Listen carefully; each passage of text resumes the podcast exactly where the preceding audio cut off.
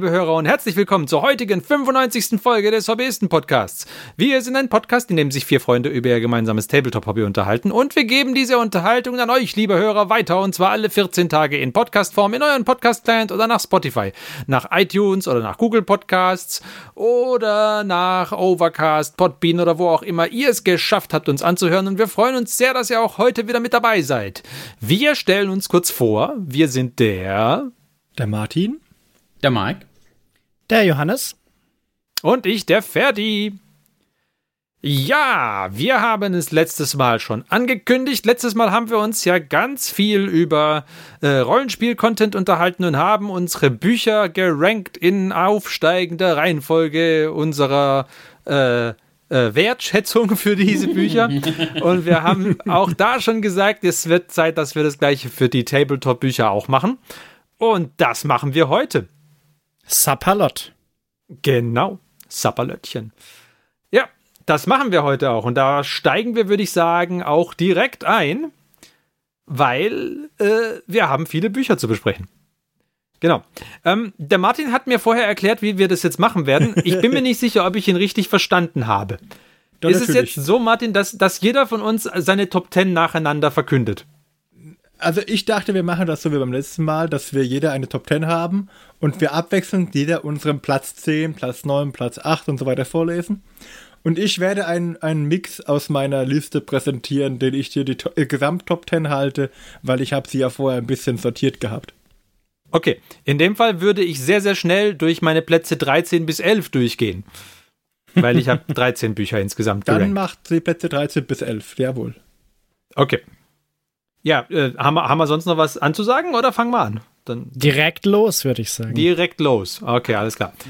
Platz 13. Das überflüssigste Buch, das gemacht wurde in meiner Sammlung. Der Space Marine Codex 8. Edition, der zweite. Das ah, allein die Benennung des Buches zeigt es schon hin, dass es irgendwie seltsam ist. Was meinst du? Allein die Benennung des Buches zeigt ja, schon auf die Seltsamkeit. Die, das war dieser blöde zweite Space Marine Codex, den sie in der achten Edition gemacht haben, um dann ein Jahr später schon den nächsten Codex in der neunten Edition rauszubringen von den Space Marines. Da habe ich mich geärgert damals, dass ich den gekauft habe, muss ich sagen. Und ärgere mich auch heute noch. Er ist auch nicht gut. Also, ich fand den achte Edition den ersten Space Marine Codex 8. Edition besser. Das war das bessere Buch einfach insgesamt. Ich habe den zweite Edition nicht gemocht, aber da kommen wir später noch dazu. Ja, das war mein Platz 13. Auf Platz, Platz 13 kann ich auch was stellen, nämlich den oh. Age of Sigma dritten Stormcast Eternals äh, Codex. Weil ihr habt nämlich nachgeguckt, der ist von 2018 und der ist für das zweite Grundbuch. Das heißt, der dritte Editions Stormcast Buch ist für das zweite Buch von Age of Sigma. Völlig Macht logisch. Sinn. Ja. ja. Weil, weil der, der Storm, okay. Ja. ja, das ist ja dann quasi genau das gleiche wie beim, wie genau. beim ja. äh, Du, ja. du, musst einfach ja, denken, 3 minus 2, 1 im Sinn und 4 auf dem Fuß. Mhm. Das, das ist die Rechnung, die man da aufstellen Ich finde, das sollten sie einfach nicht machen. Ja. Ein Kodex pro Edition reicht bei so kurzlebigen Editionen. Das ist völliger Blödsinn. Wenn wirklich was geändert werden muss, macht ein Errata. Leute, tauscht ganze Seiten aus zur Not, aber macht nicht ein neues Buch. Das ist, das ist so verwirrend, hinterher herauszufinden, was was ist. Ja, ich, ich meine, es, ist, es wäre okay, wenn, wenn die, wenn man jetzt sagen würde, ja, so eine Edition lebt sechs Jahre lang oder sowas. Okay, gut, dann von mir aus, bringt nach drei Jahren einen neuen Kodex raus. Stand, aber nicht, ja. nicht nach anderthalb Jahren Codex-Lebenszeit nochmal für das eine Jahr noch einen Cash Grab machen und dann die neue Edition raushauen, wo sowieso wieder ein neuer, äh, neuer hier Stormcast Eternals Codex drin ist, weil immer ein neuer Stormcast Eternals Codex drin ist, genau wie immer ein neuer Space Marine Codex mit drin ist. Also, das muss nicht sein. Solides Buch, aber ja, nee, hat mich ein bisschen verwirrt am Anfang. ja. Okay. Äh, Nummer 12 bei mir Vigilus Ablaze. Ein äh, Kampagnenbuch. Ich habe Vigilus Defiant sehr gemocht. Das war das erste von den zwei Büchern. Vigilus Ablaze habe ich nicht gemocht. Ich kann gar nicht genau erklären, warum nicht, aber irgendwie hat mir vom ganzen Fluff und vom ganzen, von, von der Aufmachung und dem, von allem her eigentlich einfach das Vigilus Defiant deutlich besser gefallen. Das kommt später noch. Vigilus Ablaze hat mir nicht gefallen. Was hast du auf der 12, Martin? Äh, auf der 12 habe ich jetzt so direkt nichts. Ich dachte ah, nur, okay. weil das, Thema so gut gepasst hat. Ich habe einen ganzen Sack voller Bücher, die es nicht in die Top 10 geschafft haben. okay, alles klar. Dann, dann mache ich noch meine 11 und dann fangen wir mit deiner Top 10 an. Ja. Okay, und meine 11 ist der äh, Age of Sigma Battle Tome von den Caradron Overlords und zwar die erste Edition. Die erste Edition. Ich, ich habe auch die zweite Edition, da erzähle ich später noch was dazu. Der erste Editions-K.O.-Kodex, oder ja, war, war eins der ersten Age of Sigma Bücher überhaupt, glaube ich. Also er, ähm, und der ähm, ist irgendwie mehr so ein Konglomerat von zusammengeklebten Fluff-Dingern und so. Macht das, was andere, andere Age of Sigma Battletomes wirklich gut machen, macht der überhaupt nicht gut, finde ich, weil kein. Es ist schwer, so eine durchgehende Storyline irgendwie zu erkennen oder, oder zu sagen, ich lese mir jetzt diesen Battletome durch und danach habe ich ein wirklich gutes Bild von den Caradron Overlords. War war ich ein bisschen enttäuscht. Aber ich habe ihn auch nur gebraucht für wenig Geld gekauft. Also von daher, ja. Das Artwork ist gut. ja, okay. Das waren meine Plätze 13 bis 11. Jetzt fangen wir an, Martin. Nummer 10 bei dir. Nummer 10, also. Oder, oder hat, hat Johannes äh, irgendwas in den Plätzen 13 bis 11? Nö, nö. 10 nö, ist schon okay. okay. Okay, na dann, jetzt bin ich gespannt. Nummer 10 bei mir ist der uh, Warhammer 40k 8. Codex Craftworlds Hardcover. Ähm, 8. Editions Codex Craftworlds. Ähm, mhm. Die Hardcover-Variante. Ähm, also ich glaube, die waren alle, die 8. Edition sind alle so Hardcover. Mhm. Ähm, der hat nämlich, wie ich fand, eine coole Farbschema-Guides äh, Farbschema gehabt. Ähm, hat äh, bei der Vorstellung der, Vorstellung der Craftworlds ein bisschen weniger Text als der 7. Editionskodex und äh, daher ein bisschen weniger Atmosphäre, fand ich. Ähm, der siebte Editionskodex macht es besser. Um, ähm, da kann ich schon mal spoilern, deswegen ist der auch weiter oben. den hatte ich mal von dir ausgeliehen, den siebten Edition. Den fand ich auch besser als den achten, muss ich sagen. Ja. Aber ja. das ist mein Platz 10. Mhm. Johannes?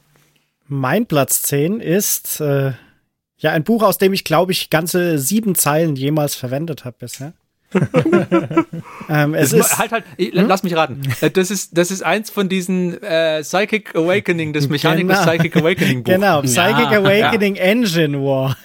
Ah. Ich, glaube, au ich glaube, außer dem einen Artefakt für unsere äh, Crusade-Kampagne-Liste habe ich nichts verwendet von diesem Codex.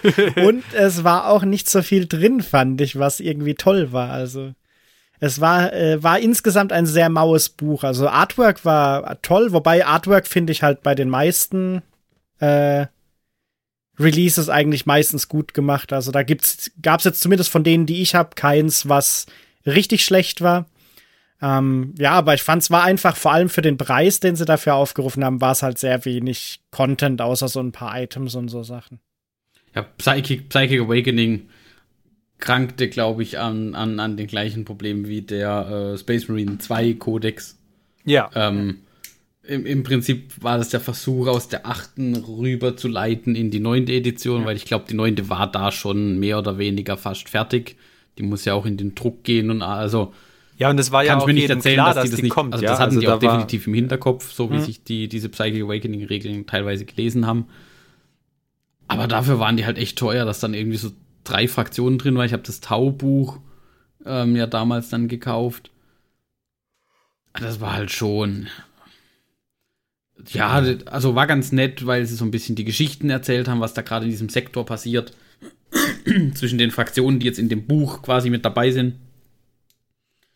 Aber äh, so, so richtig den, den, äh, den, den, den Mehrwert hat es jetzt auch nicht gebracht. So ein paar neue Stratagems, ein paar neue was auch immer.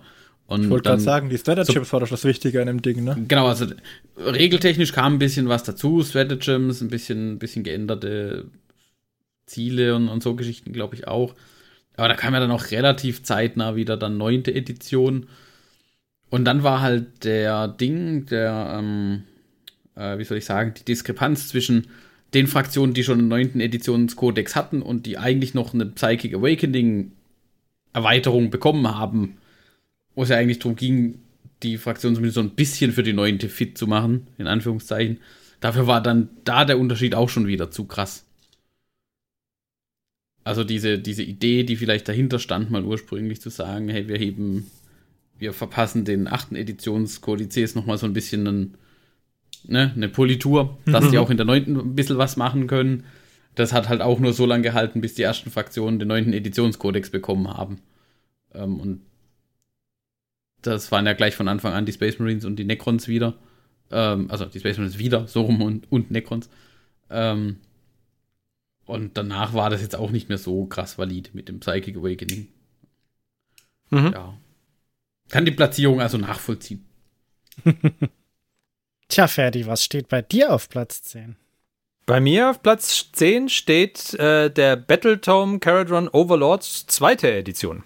Uh. Ähm, Zu viele stählerne Bärte? Nee, ich, ich fand ihn besser als den von der ersten Edition. Er macht auch das, was ich bei der ersten also angekreidet habe, ein wenig besser, dass er ein bisschen schöner irgendwie so die Geschichte von den Caradron Overlords erzählt, aber ich fand, er hat zu wenig Fluff. Also da, die, die Battletomes machen das, finde ich, manche machen das sehr gut, dass sie viel Fluffmaterial haben und manche machen das nicht gut und der gehört zu denen, die es nicht so gut machen. Mhm. Ich finde, es könnte deutlich mehr, deutlich mehr Hintergrundgeschichte und Zeugs drin sein. Vor allem, weil die, ich meine, es sind Zwerge, komm schon, da kann man immer gute Geschichten zu schreiben. Aber machen sie irgendwie nicht. Und das fand ich ein bisschen schade. Also, das ist ein bisschen eine vergebene Chance gewesen. Trotzdem ist es ein schönes Buch, schöne Fotos drin, schönes Artwork drin, kann man nix, kann man prinzipiell nichts mäkeln, aber es gibt bessere. Ja. Der Mark hat das Buch auch, glaube ich, oder? Äh, ja, Karaton Overlords 2. habe ich auch. Ähm, ich fand den ganz, ich fand den schon ganz gut, war interessant. Ähm, aber tatsächlich, ich habe ähm, auch mal noch Gebrauch gekauft die ähm, Free Cities of Sigma. Mhm. Der war schon noch mal besser, fand ich auch.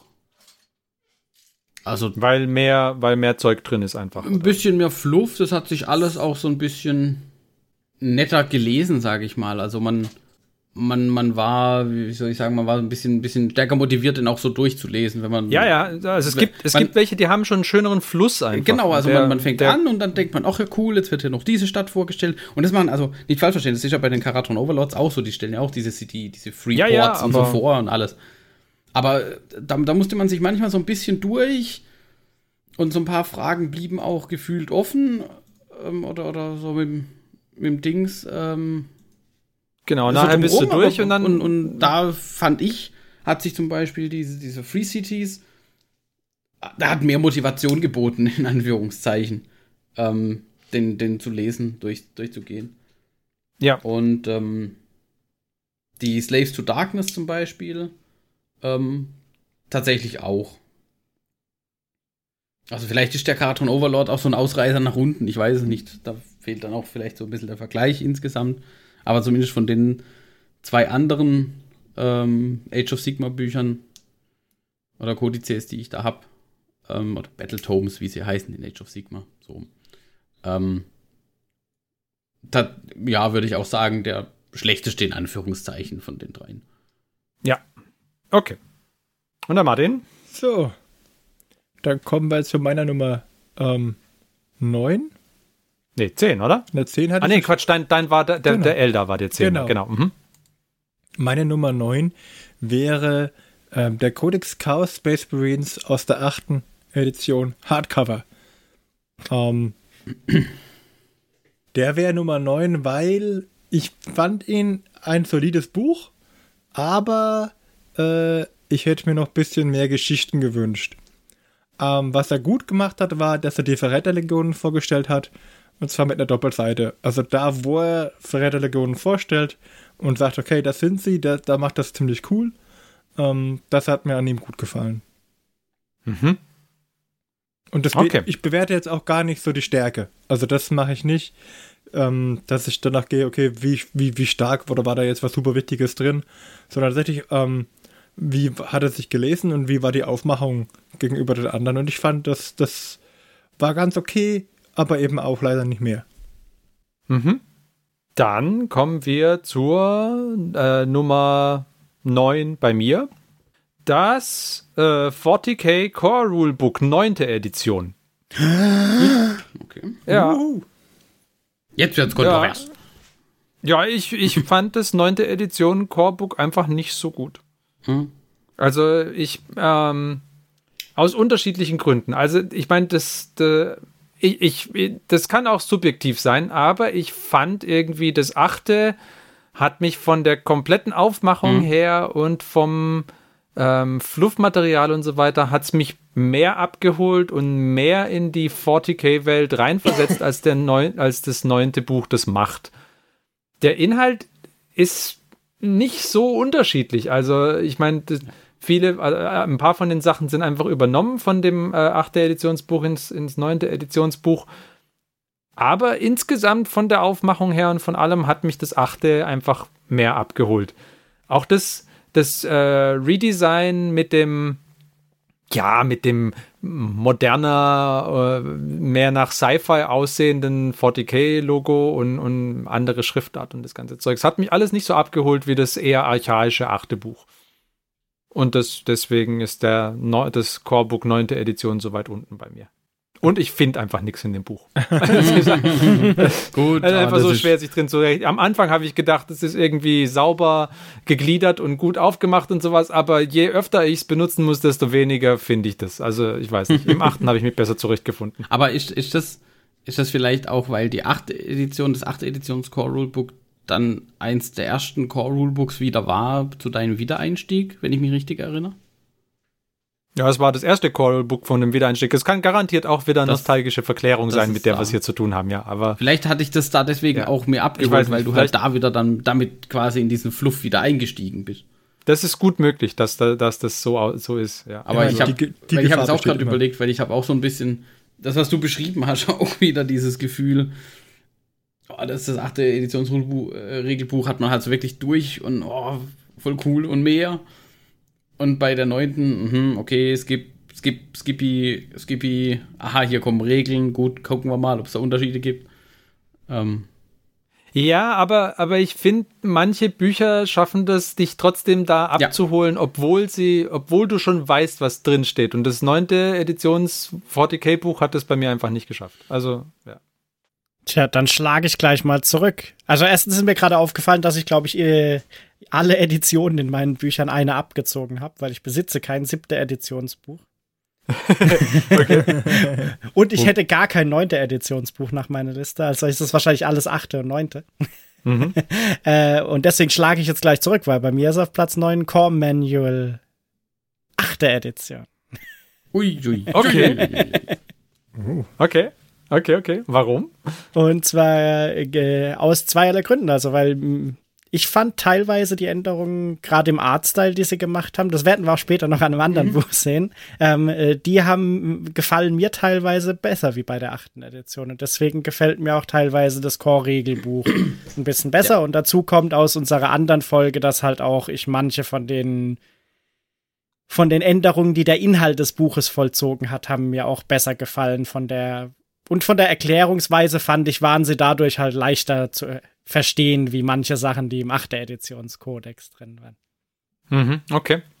Wobei, also, zu, zu den Artworks muss ich sagen, der, der Stil, den die da eingeschlagen haben mit der 9. Edition, ähm, häufig ja auch so ein bisschen in Richtung zurück. Ich glaube, bei den Black Templars war es so krass, wo sie im Prinzip so ein dritte Editions Artwork mehr oder weniger nochmal so ein bisschen modernisiert oder ein bisschen bisschen technisch sauberer vielleicht auch gemacht haben. Ähm, also dieses Grimdark im, im Artwork haben sie, also bei den Black Templars ähm, haben sie ja so ein bisschen zurückgegriffen äh, mit dem neuen Codex auf, auf ein zweites oder drittes Editions-Artwork, was es damals so ganz prominent auf so einer Box, glaube ich, gab, als mhm. was war das, Hell's Reach oder so, glaube ich, mit, mit, Black Templars versus Orcs. Ähm, und, und diesen, diesen Grimdark Artstyle, den sie da mit der neunten Edition eingeschlagen haben, das sagt mir auch definitiv eher zu, als das, was so in der achten. Also das ist, ist noch mal ein kleines bisschen grim darker geworden, dieser Art, fand ich. Also vielleicht okay. würde das Ranking auch umgekehrt ausfallen, was das, was den Artstyle angeht und nicht den sonstigen Content des Buchs. Ja, Martin, wie sieht's bei dir aus? Ähm, ja, Puh, also mein nächster Kodex wäre, das ist jetzt schwierig, also ich muss dazu anmerken, wir sind bei mir ja durchaus, wenn ich die Top 10 sage, ja schon in der positiven Liste, weil ich habe gezählt, ich habe 25 Bücher ähm, in meiner Liste und, und das sind nur die, die ich gefunden habe und die, die noch nicht, äh, die noch äh, schon, die ich schon mal reingeguckt hatte. Ähm, also die, die sind schon alle, alle positiv. Da ist keiner da, mhm. dabei, das jetzt sagen wird, okay, die sind jetzt negativ. Aber mein äh, Platz Nummer ähm, 8 10, 9, 8, ja, wäre der Codex Death Guard der 8. Edition in Hardcover. Der ist so gut, dass ich mir den zweimal geholt habe. Also, ich habe hab gezählt, ich habe ihn zweimal in Deutsch. Ähm, ja, wahrscheinlich aber war aber irgendwo mal, mal nochmal dabei, bei irgendeinem Armee, die ich aufgekauft habe. Ähm, ja, es, es, es äh, könnte noch ein bisschen mehr, mehr äh, Geschichte drin sein. Ähm, klar gibt es ja für die ganzen Horror Bücher und ähnliches, aber ähm, so, so, so, einseitige, ein, einseitige Geschichten finde ich immer gut. Ähm, es sind kleine Hinweisboxen dabei, aber ich glaube, am besten gefallen hat mir die Farbschema-Beispiele, ähm, die sie für ihre einzelnen, sag ich mal, Gruppierungen gemacht haben. Warbands, oder wie, auch immer die heißen, jetzt wie die Blasse Hand zum Beispiel. Dafür haben sie mal äh, einzelne kleine Beispiele drin. Und die fand ich gut an dem Buch. Ansonsten war es das Buch, mit dem ich halt meinen Death Guard Einstieg hatte und den, von daher ist da ein bisschen Nostalgie mit drin. Mhm, okay. So, Platz Nummer 8 bei mir. Wir machen weiter mit der neunten Edition Warhammer 40k und sind jetzt beim Space Marine Codex. Ähm, genau. Also äh, ähnliche Argumentation wie beim 40k Corebook ich, ähm, ja, ich, ich mag die neunte Editionsinhalte einfach nicht so gerne wie die achte Editionsinhalte. Beim Space Marine Codex ist es mir noch viel mehr aufgefallen eigentlich als beim Grundbuch, obwohl das Grundbuch trotzdem weiter unten. Ja, kann kann man sich jetzt fragen, warum das so ist. Vielleicht habe ich einfach nicht anständig gerankt. Ähm, beim Space Marine Codex ist es mir noch mehr aufgefallen. Da hat mich das äh, der Fluch, Fluff aus dem ähm, achte Editionskodex Space Marines und zwar aus dem ersten von denen, der hat mich mehr gepackt und dazu gebracht, das Buch zu lesen, als der vom neunten, von der neunten Edition.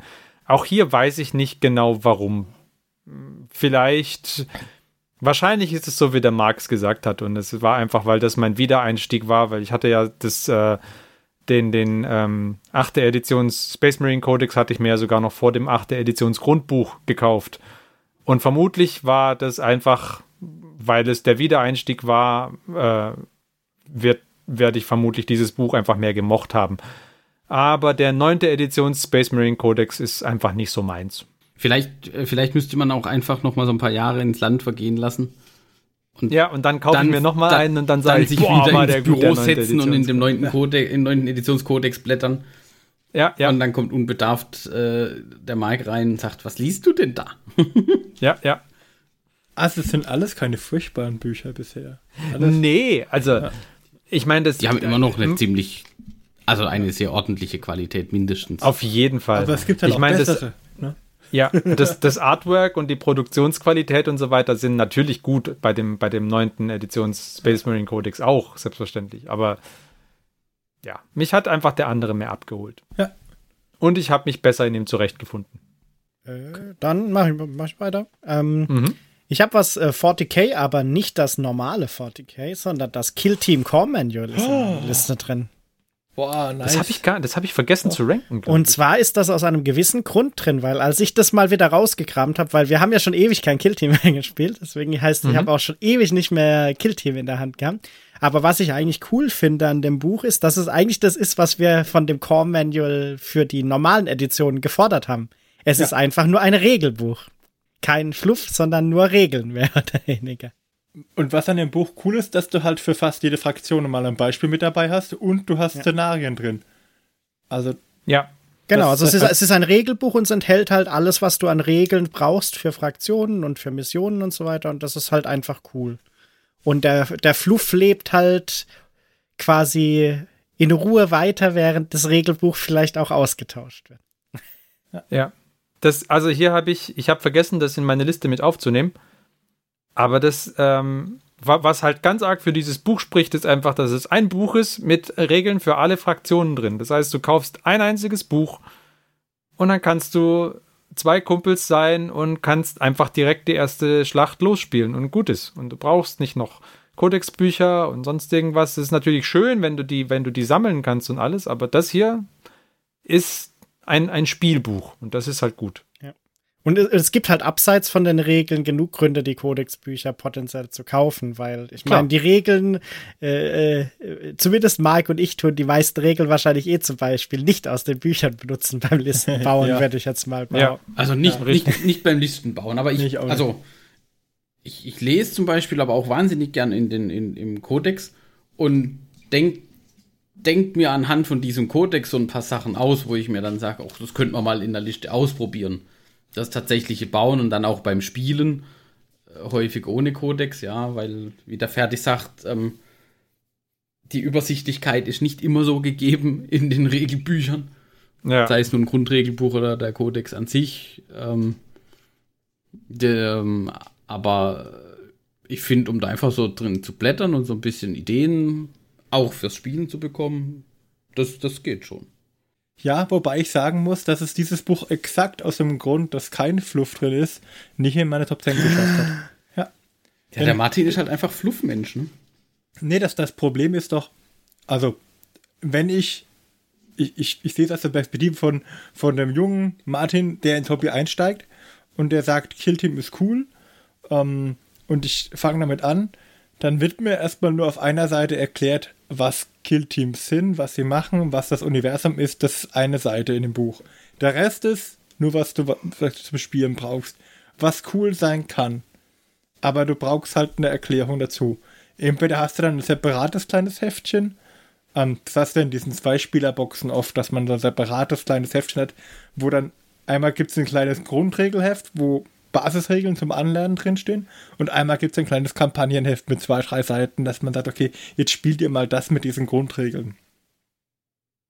Und dass man da halt so, ein, so ein, ähm, eine Einführung hat in diese Welt, die hat mir für jemanden, der nur Killteam kauft, ohne 40k zu kennen, ist es zu wenig, glaube ich. Ja, auf jeden Fall. Aber, äh, aber es ist ein gutes Regelbuch. Alles es ist halt, stimmt, ja du musst halt, es ist, man muss es, glaube ich, so bewerten, wie es, ähm, wie es halt gedacht ist. Und das ist halt in dem Fall tatsächlich ein Regelbuch. Also ja. so wie wir, wie wir ja auch bei der Dungeons and Dragons Folge häufig ähm, Fan von diesen Büchern waren, die einen bestimmten Zweck hatten und den erfüllen sie gut. Und ja. sie versuchen nicht alles zu sein. Okay. Ja. Ja, ja. Ich habe dann nachher noch Beispiele für, für das für mich optimale Buch, aber ja, ja bin sehr gespannt. Ich meine, es ja. ist ja auch nur Platz 8, das ist ja nicht Platz Richtig. 1. Ja, also. ja, ja, sag doch mal, Platz 8 bei dir, Martin. ähm, Platz 8 bei mir war ja der Death Guard Codex. Genau, du um, bist ähm, dann schon bei 7 wieder. Ich oder? bin schon bei 7, ja. Ah, ja, stimmt. Ja, ich kann auch Platz 7 sagen, wenn wir dann mit Platz 8 durch sind. Platz 7 wäre für mich nämlich ähm, der 8. Editionscode äh, Grundbuch äh, 40k. Hardcover. Also das, das große, mhm. der, der, große Schmöker. Es gibt ja den kleinen Schmöker und in dem Fall der große Schmöker. Ähm, den fand ich richtig gut gemacht. Mir haben vor allem die Artworks gefallen. Mir hat das, wenn man das aufschlägt und es kommt gleich als, als erstes innenliegende, vollbedruckte Seite erstmal nochmal das, man praktisch das große Artwork-Cover oben drauf, man macht die erste Seite auf, die dicke Pappe und dann kommt gleich mal so ein, so ein Spaceman-Helm mit zwei gekreuzten Boltern nochmal als Vollseite vor, vorweg. Also das ist schon, ähm, vom Stil her echt gut gemacht. Äh, hat mir gut gefallen, wie das, wie das verziert ist, weil ähm, es gab früher Bücher, so zum Beispiel Fantasy 8. Edition, da hat man ähm, beispielsweise bei dem Mond ein Layout genutzt, das, sage ich mal, überladen war. Da hat man dann praktisch jeden, jeden Rahmen irgendwie mit wabernden Fleischfetzen oder so verziert. Also jede Textbox war irgendwie äh, aus irgendeinem Höllenschlund rausgekrochen. Also es war, es war viel. Und ähm, ich denke, dass der, der Codex 8 Edition für mich vom, vom Layouting her ziemlich gut war. Hat mir echt gut gefallen. Und ich fand auch, die, die, wie die Fraktionen darin vorgestellt werden, ähm, fand ich gut. Ähm, mir hat ein bisschen noch Geschichte gefehlt. Also nicht im Sinne von so einer Chronik, weil die haben sie ja alle ähm, sondern so Beispielgeschichten, wo Charaktere vorgestellt werden. Ja, ähm, irgendwelche Space Marines, unbekannte Namen, unbekannte Orten, die irgendwas gemacht haben, dass man ein Beispiel hat. So, ja, Hector Orpheus. Ja, Hector Orpheus besiegt irgendwie Dämonenprinzen. Eine halbe Seite oder eine Textbox. Und da kann man auch mal man, äh, einweben, wie er vielleicht ein magisches Artefakt findet, auf das man dann später Bezug nimmt. Oder zum Beispiel sagt, okay, das ist ein Beispiel auf der Seite, in der ähm, zum Beispiel Artefakte erklärt werden. Ja? Oder Terrain erklärt wird und dann, also irgendwie, dass man das halt damit verknüpft. Ja? Das, mhm. das fände ich immer gut. Das hat mir dann gefehlt, aber das ist das Einzige, was mich ähm, dran gestellt. Ansonsten fand ich es ein sehr, sehr gutes Grundbuch. Äh, allgemein gefallen mir diese großen, schweren Hardcover-Bücher, ähm, die man dann, also die großen Grundregelbücher, am besten noch, wenn sie solche, solche einlegbaren Lesezeichen haben, diese Stoff. Oh ja, das ist immer gut. Und äh, ich kaufe mir dann immer das Kleine zum Spielen und das Große für, für, in, für in den Schrank. Für ins Regal, ja. ja. Und ich, ich die Stoffbändel haben sie aber abgeschafft, ne? Also im neuen ja. sind, ist keins mehr drin. Ja. Kom komplett enttäuscht. Ich, ich, weiß jetzt gar nicht, ob jetzt. Doch, ich hab's doch, jetzt im neuen, also in doch, meinem neunten ist, doch ein Bändel drin. Auf jeden Fall, warte, ich gucke jetzt gerade mal. Großen? Ja. Ja. Ich habe ihn gerade in der Hand, da ist einer drin. Oh, okay. Dann habe ja, ich den nicht gesehen gehabt. Dann entschuldige ich mich, wir können meine Aussage streichen. Ja, die bleibt hier drin für alle. Außer Rand und Band dieser. Oh, ja. nein. Wir haben gemerkt, Mike hat am wenigsten Ahnung. Offensichtlich. Ja, also, ich habe gerade nochmal geguckt, dass der 8. Edition auch wirklich so ein Bändel hat. Aber das gefällt mir halt immer am besten. Und äh, also wenn es solche großen, großen, schweren Schmöker sind. Die sind zum, zum Nachschlagen und zum Spielen sind die unpraktisch. Aber für mich sind sie, gehören sie zu einer Edition dazu, weil ich einfach gerne dann die mal durchblättere und mir gucke, wird mal das nochmal durchlese. Und für mich war das halt wieder auch der Einstieg in, in 40k mit den Grundregeln, weil in die siebte, von der habe ich kein Grundregelbuch. Ähm, ich hatte nur den, den, den einen Kodex von den Eldar von der siebten, aber die, das Grundregelbuch hatte ich nicht.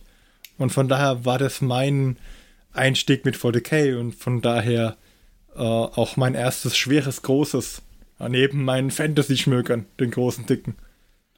Hat aber schon so, auch so ein bisschen was von, äh, der Martin sitzt im Sessel beim, am Kamin, ja, in ja. einer Hand den Schwenker, in der anderen Hand das Buch. Ja, du, du, also, und, und, und schlägt es auf an der Stelle, die noch markiert ist mit dem schönen Goldbändel. Ja. Äh, und das und schaut mal, was ihn heute erwartet. Ja. Schauen ja. wir doch mal, so ein, so ein halbes Stündchen Martin-Zeit. Also das aber, aber vorher muss er noch seine Pfeife richten, um, um sich ja. richtig vor dem äh, offenen Kamin dann genau. hinzusetzen. Die qualmt in so einer Halterung am, am, an, in der Armlehne vor sich hin. Äh, also zum einen, der Ohrensessel ist schon mal goldrichtig. Dann äh, möchte ich darauf hinweisen, dass die Pfeife Seifenblasen enthält. Die habe ich auch schon. Und, äh, und zum anderen. Plupp, plupp, plupp, mein äh, Freund. Äh, steht die natürlich, steht der Ohrensessel natürlich neben meinem Globus, den man aufklappen kann mit dem Ah, der, die Globus-Bar, klar. Die Globus-Bar, ja. Der, der Globus Gute Güte, wie konnte ich das vergessen? ja, ja. Nee, also so eine, so für eine Bibliothek äh, sind solche Hardcover-Bücher. Ich mag auch Hardcover-Bücher. Ich, ich liebe die. Ich stelle die mir gerne ins Regal und dann kaufe ich mir irgendein Taschenbuch derselbe Edition nochmal, um es zu lesen. So habe ich es früher gemacht. Ich habe von den Die GW-Aktionäre freuen sich. Nein, ihr von den GW jetzt nicht, weil die haben ja, ja oft, du hast, du hast nicht die Auswahl. Aber bei Terry Pratchett Büchern habe ich das so gemacht, dass ich die, okay. die Taschenbücher gelesen habe und die Hardcover-Bücher ins Regal gestellt habe. Ähm, auch bei meinen Herr der Ringe Büchern habe ich das so gemacht. Ich habe eine, eine ähm, Zweitausgabe, US-amerikanische Version von Herr der Ringe, die habe ich auch einmal gelesen. Die ist Hardcover in so einem Schuber drin. Mhm. Und äh, fürs eigentliche Lesen habe ich halt diese klassische grüne Taschenbuch-Edition. Ja, ja, ja, die grüne ist hervorragend. Ja. Man, ja. Ja, also so, so, so, ich mag das einfach und deswegen liebe ich es auch, wenn diese großen, schweren Editionsbücher, die man eigentlich nicht wirklich brauchen kann, ähm, mit dabei sind. Einfach nur, weil sie cool sind. Aber da kommen wir später nochmal drauf. Mhm. Meine Nummer 7 ist ein dünneres Buch. Und zwar der Battletome Nighthaunt. Uh. Ja.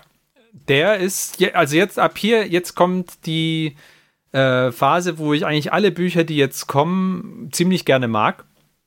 Ähm, und der Battletome Nighthaunt ist definitiv einer davon, weil der das, was ich gerne an, an Codex-Büchern und so mag, der macht es halt richtig. Also er hat eine gute Menge von Fluffmaterial zu jeder Einheit und er erzählt es eigentlich durchgehend wie so eine Geschichte. Die Hintergrundgeschichte ist auch da und wird schön dargestellt. Die äh, zu den einzelnen Charakteren, die es gibt, sind kleine Geschichten drin. Der macht eigentlich alles richtig. Also ein super Buch. Kann ich empfehlen. Mhm. Battletome Nighthaunt, zweite Edition. Die Geisterrunde. Mhm. Passend zum Spooktober, oder wie war das? Richtig. uh, who you gonna call? Stopp, Kastas. oh, ja, aufpassen, nicht zu lange düdeln, sonst gibt es einen Copyright-Strike. Äh, ich habe oh, ja. es extra so schief gesungen, normalerweise. das erkennt kein Algorithmus der Welt. Wie hieß das? Shazam, ne? Glaube ich, war das. Shazam. Ja, ja, Was kommt denn bei Johannes auf der 7? Auf der 7 kommt äh, das beste Age of Sigma Buch, weil es auch das einzige ist, das ich nicht nur durchgeblättert habe. Nein, also äh, auf Platz 7 kommt bei mir Battletome Gloomspite Gits. Uh. Mhm. Ja, ist ein solides Buch, allerdings äh, muss ich sagen, also der Fluff ist halt lustig, weil allein, allein die Namen bei den Gloomspite Gits von allem, was da drin erklärt wird, sind halt schon verrückt. Ähm, und ist an sich auch gut gemacht, aber ist auch ein bisschen bisschen knapper gehalten, würde ich jetzt sagen, im Vergleich zu anderen Büchern, die ich schon durchgeblättert hatte. Also von daher mhm. gut, aber, aber nicht aus, ausgezeichnet, könnte man sagen. Okay. Ah, ja, ja, das ging ja schnell. Kann ich auch direkt anschließen mit dem sechste, ja. sechsten Platz, nämlich dem Codex Orks der neunten Edition in der Beast Snagger Edition.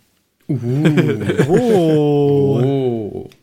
Also neben dem coolen Frontartwerk ähm, hat er auch ein nettes Gimmick. Das sind immer so Zitate auf den Seitenrändern, also so um 90 Grad gedreht, sind so kurze orkische Sprüche drauf gemacht. Das finde ich immer gut, wenn so ein bisschen, also wie du sagst, neben den lustigen Namen ähm, ist halt auch immer gleich nur so eine Erklärung dabei. Irgendwie, wenn dann da steht die mega fette Wummer, ja, mit der trifft selbst der blindeste Ork irgendwie sowas steht dann halt mhm. dabei. Irgendwie, ich finde das lustig.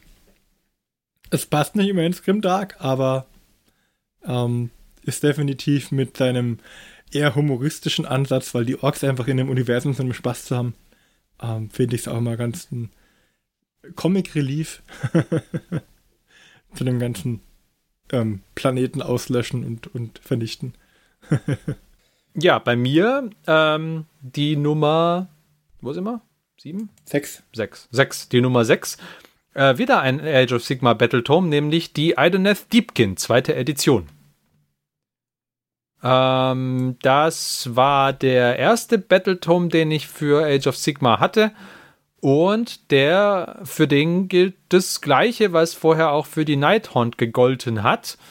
Ähm, Nämlich, er hat eine sehr gute Mischung aus, äh, aus Fluff und Hintergrundgeschichte und hier, also Einheitenfluff, Hintergrundgeschichte der Fraktionen als Ganzes.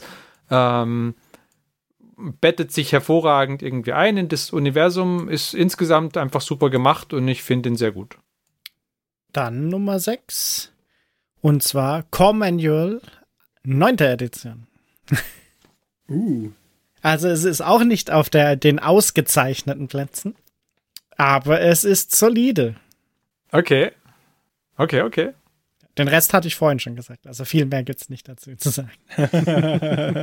Dann bin ich jetzt wirklich sehr gespannt, was bei dir auf den, Öbe, auf den in den Top 5 kommt. Da kommen die guten Sachen, Sherdy. Ich meine, es, muss, es müssen ja noch ein paar Mechanicus-Kodexe kommen, aber sonst. Der Kodex für meine guten Freunde. ah. Für meine guten Ein Freunde mit den Zahnrädern. Ja, dann, dann komm, dann lass uns doch weitergehen. Ich bin gespannt jetzt. Martin. Okay. Nummer 5. Uh, Nummer 5. Jetzt wird's interessant. Breathing intensifies. Uh, nein, nein, ganz so schlimm wird's nicht. Auf Nummer 5 ist äh, der Codex Jeanstealer Karls bei mir der 8. Edition. Hardcover. Wie alle 8. Editionskodexe, glaube ich.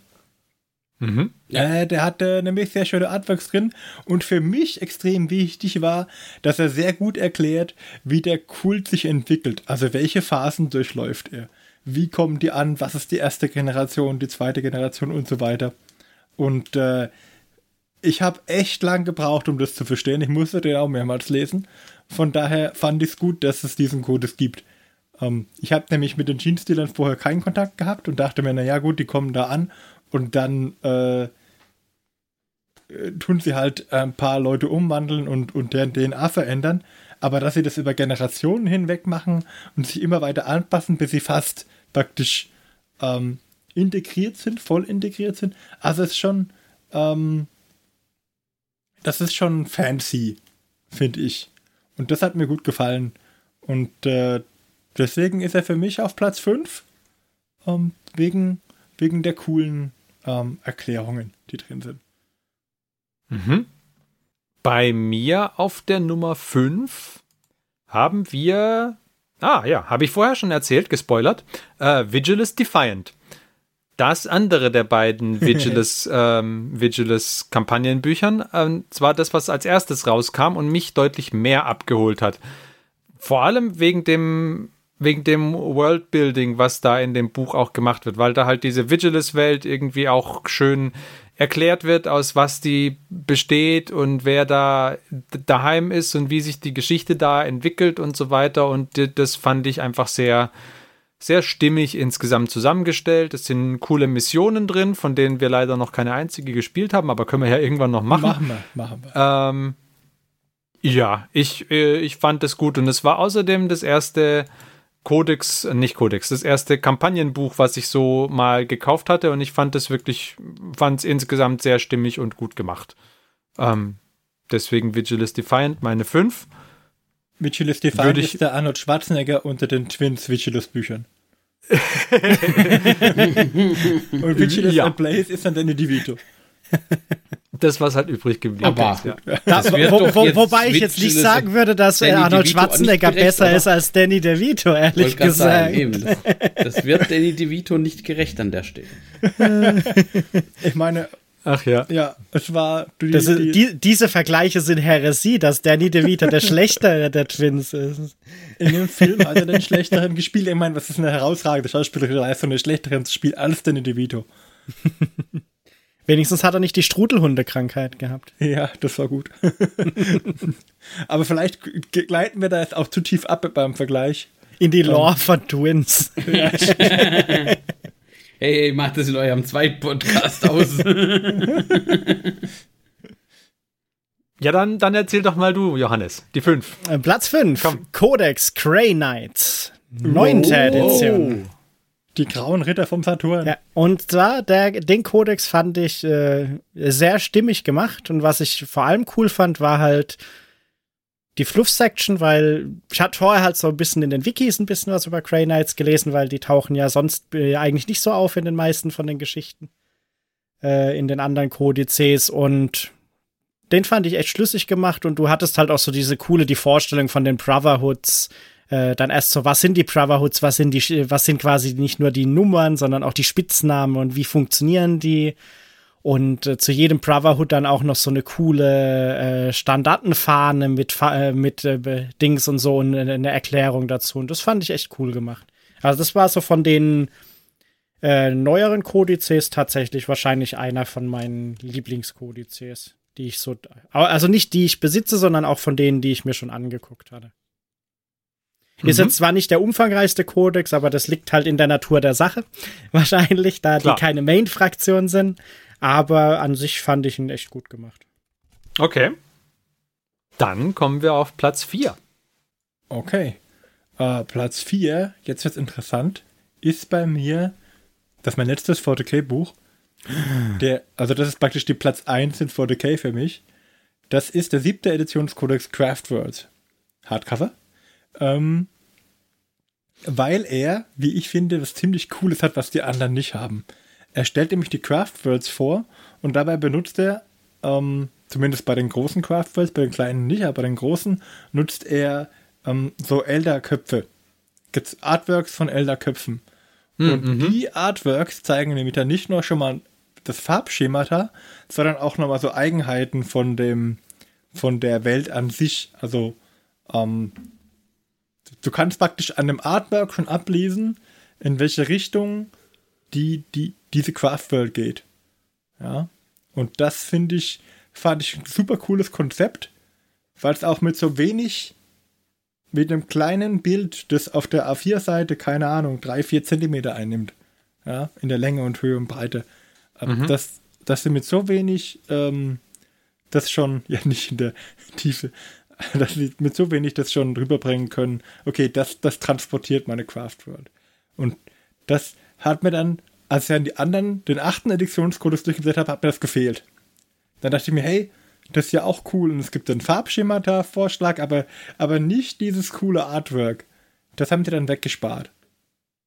Mhm, und das, okay. das hat mir, das, dieses, tatsächlich war das, was mir am ehesten in Erinnerung geblieben ist bei diesem Kodex, dass sie halt wirklich, ähm, ich glaube, auf zwei Seiten die großen Craftworlds und auf zwei Seiten kleine vorgestellt haben.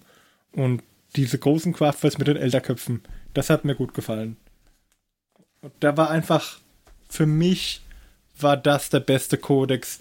Ähm, sowas wünsche ich mir halt auch zum Beispiel bei Jeans-Stealern oder bei den Chaos Space Marines, dass sie mir dann auch gleich irgendwie nebenhin ein Artwork von einem Chaos Space Marines packen. Wenn sie mir die Iron Hands vorstellen, hätte ich gerne die Iron Hands vorgestellt. Oder wenn sie mir äh, die World Eaters vorstellen, hätte ich gern einen World Eater. Pre-Heresy, After Heresy zum Beispiel. Links, einer rechts oder so. Dass man das, ähm, dass man das sieht. Dass man damit, das damit visuell verknüpft, dass man schon sieht, okay, der eine hat Kettenäxte und der andere nicht. Da ist schon mal ein Unterscheidungsmerkmal da. Ja. Der eine hat äh, einen Elder Ranger dabei und der andere, also hat so einen Mantel an wie der Ranger oder hat vielleicht äh, als Elder ähm, oder hat vielleicht äh, diesen diesen Wave-Helm, sage ich jetzt mal, oder irgendwie so ein Tattoo, das so rankenförmig ist, wenn er jetzt Bieltan ist. Ähm, das, das würde ich gerne ähm, als Artwork schon sehen an der Stelle, wo das vorgestellt wird. Und das finde ich war da cool gemacht. Hat mir einfach gut gefallen. Das hat mhm. mich so ein bisschen verliebt.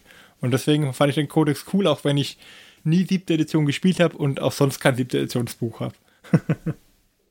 okay. Bei mir das siebte Edition, äh, nicht siebte Edition, bei mir der Platz 4 wäre der Codex Eldar, neunte Edition. Uh. Ähm, weil ähm, ich ihn also ich, ich habe ihn äh, gelesen, ich äh, nicht, nicht Cover to Cover, aber ich habe äh, schon ordentlich drin rumgeschmökert. Ähm, und ich fand ihn, wenn man ihn vergleicht mit dem Space Marine Codex 9. Edition, deutlich stimmiger, was Fluffmaterial, was drin ist und so weiter angeht. Also das hat mir bei dem hier deutlich besser gefallen. Ich kann gar nicht genau sagen, warum. Ähm, und ich stimme dir aber zu, dass der von der siebten Edition noch cooler war. Der hat, der hatte mehr Fluffmaterial und der hatte mehr, ja, der hatte auch mich mehr abgeholt, aber den besitze ich nicht, deswegen habe ich ihn nicht gerankt. aber deswegen genau. habe ich das für dich gemacht. Ja, das hast du gut gemacht. Genau, aber insgesamt fand ich von den Codex-Büchern, die ich habe, äh, ist der Codex 9. Edition Eldar fast schon der beste. Kommt nur noch ein Codex, der drüber steht. Ich habe gerade noch festgestellt, ich habe, glaube ich, etwas falsch aufnotiert, weil etwas Wichtiges fehlt. Es kommt nämlich jetzt Codex Adeptus Mechanicus. Ja. Neunte Edition. Ah. Ja, weil in der neunten Edition äh, ist an sich gefallen mir die Artworks teilweise besser, wobei sie teilweise auch die gleichen sind. Also ich glaube zum Beispiel die Artworks von den Craft Worlds, äh, Craft Worlds, Forge Worlds ähm, von den Forge Worlds äh, waren, glaube ich, die gleichen wie im vorherigen Codex fast. Also ich glaube, da haben sie nicht geändert. Ich fand die Aufmachung von den Forge Worlds in dem Codex eigentlich besser wie in dem von der achten Edition. Aber es gibt eine wichtige Auslassung, wenn ich das jetzt beim Schnelldurchblättern äh, nochmal äh, gerade festgestellt habe. Es ist nämlich äh, weniger Knights-Content drin. Und das kann natürlich nur heißen, dass es nicht so gut sein kann wie der achte Editionskodex.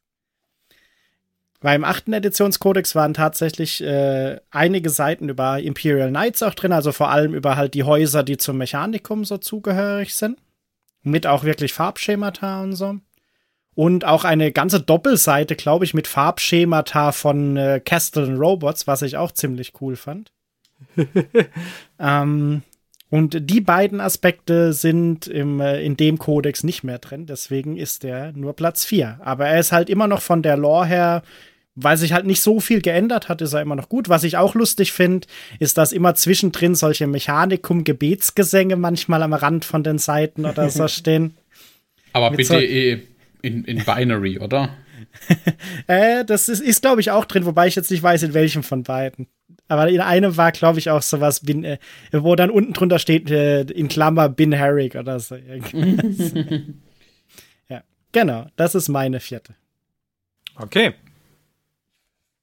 Ja, dann äh, gehen wir doch direkt weiter zur dritten. Zum äh, dritten, nicht zur dritten, zum dritten Platz.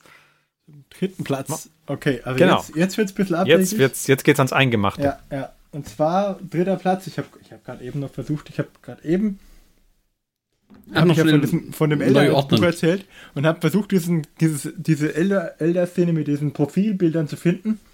Jetzt finde ich sie nicht mehr. Naja, auf jeden Fall, ich habe es extra nachgeschlagen, als ich das vorbereitet habe. Egal, kommen wir zum dritten Platz. Also die Elder-Bücher sind gut, sucht euch euer Bestes raus. Ähm, ähm, mein dritter Platz ist tatsächlich kein 40k-Buch, sondern es ist ein Warhammer Fantasy Battles und jetzt äh, sechste Editionsbuch. Und zwar ist es aus den Warhammer Chroniken, von den Chroniken 1 bis 3, äh, das Buch Nummer 3. Warum das Buch Nummer 3? Äh, weil ich die anderen zwei mal hatte, aber ich finde sie nicht mehr. Ich jetzt erst drei. das, das ist ein gutes noch, Argument. Wenn du sie noch hättest, welches wäre dann weit oben? Äh, uh, das weiß ich jetzt ehrlich gesagt nicht. Ähm, äh, aber das Dreier ist tatsächlich mit, mit das, das glaube ich, das, was äh, auch ähm, ganz oben ist, weil äh, es eine spezielle Armee enthält, nämlich es enthält Seher Nesmet, der Visier von Katar oder Quatar. Also nicht Katar wie, wie K, sondern Q-U-A-T-A-R. ähm, das war eine, eine Sonderarmee. Diese Chroniken enthalten nämlich jede Menge Szenarien und Armeen, mit die man praktisch mit Warhammer Fantasy 6 Edition spielen konnte. Und eigentlich waren die Chroniken nur eine Sammlung aus Artikeln vom White Dwarf, wenn ich richtig bin. Das heißt, im White Dwarf ist als mal was erschienen und wenn du es halt verpasst hattest, kaufst du dir die Chroniken und hast es dann gesammelt in einem Buch. Was ziemlich cool ist, fand ich. Also da waren dann Sachen drin wie, äh, keine Ahnung, Staubgoblins waren, glaube ich, in einer drin, also untote Goblins. Oder, ja. Ähm, und äh, aber auch oh, was war da drin? Echsenmenschenarmeen, ja. Da waren Waldelfen drin, ähm, Mittenheimer, ähm, Kultus Ulrich, ja, solche Sachen. Und äh, wie gesagt, diese, diese äh, coole Armee für, für, für Cambry, dieser Visier. Und der erlaubte es, dass man einen Knochenriesen, von dem man eigentlich nur, glaube zwei selten Auswahlen auf 2000 Punkte spielen konnte, ähm, ähm, als Kommandant spielen konnte und der war dann gleichzeitig der Hierophant. Also das muss jede Camry-Armee musste einen obersten Priester haben und dann durfte man halt ähm, in die anderen Auswahlen auch noch jede Menge Monster packen. Ich glaube, am Schluss hatte man irgendwie fünf Skelettriesen, sieben Riesen, Riesenskorpione ähm, auf dem Tisch stehen und hat halt hauptsächlich diese riesigen Monster von Camry damit aufs Feld gestellt. Anstelle von, dass man irgendwie Skelette und äh, Streitwägen gespielt hat, hat man plötzlich nur noch Monster gespielt. Und das war, war sehr cool. Es war natürlich eine Armee, die, die also gefühlt auf dem Schlachtfeld hoffnungslos unterlegen war. Aber es hat einfach Spaß gemacht, diese reine Monsterarmee für Camry mal in, in, die Schlacht zu führen. Und deswegen ist das Buch für mich ähm, auf dem Platz 3.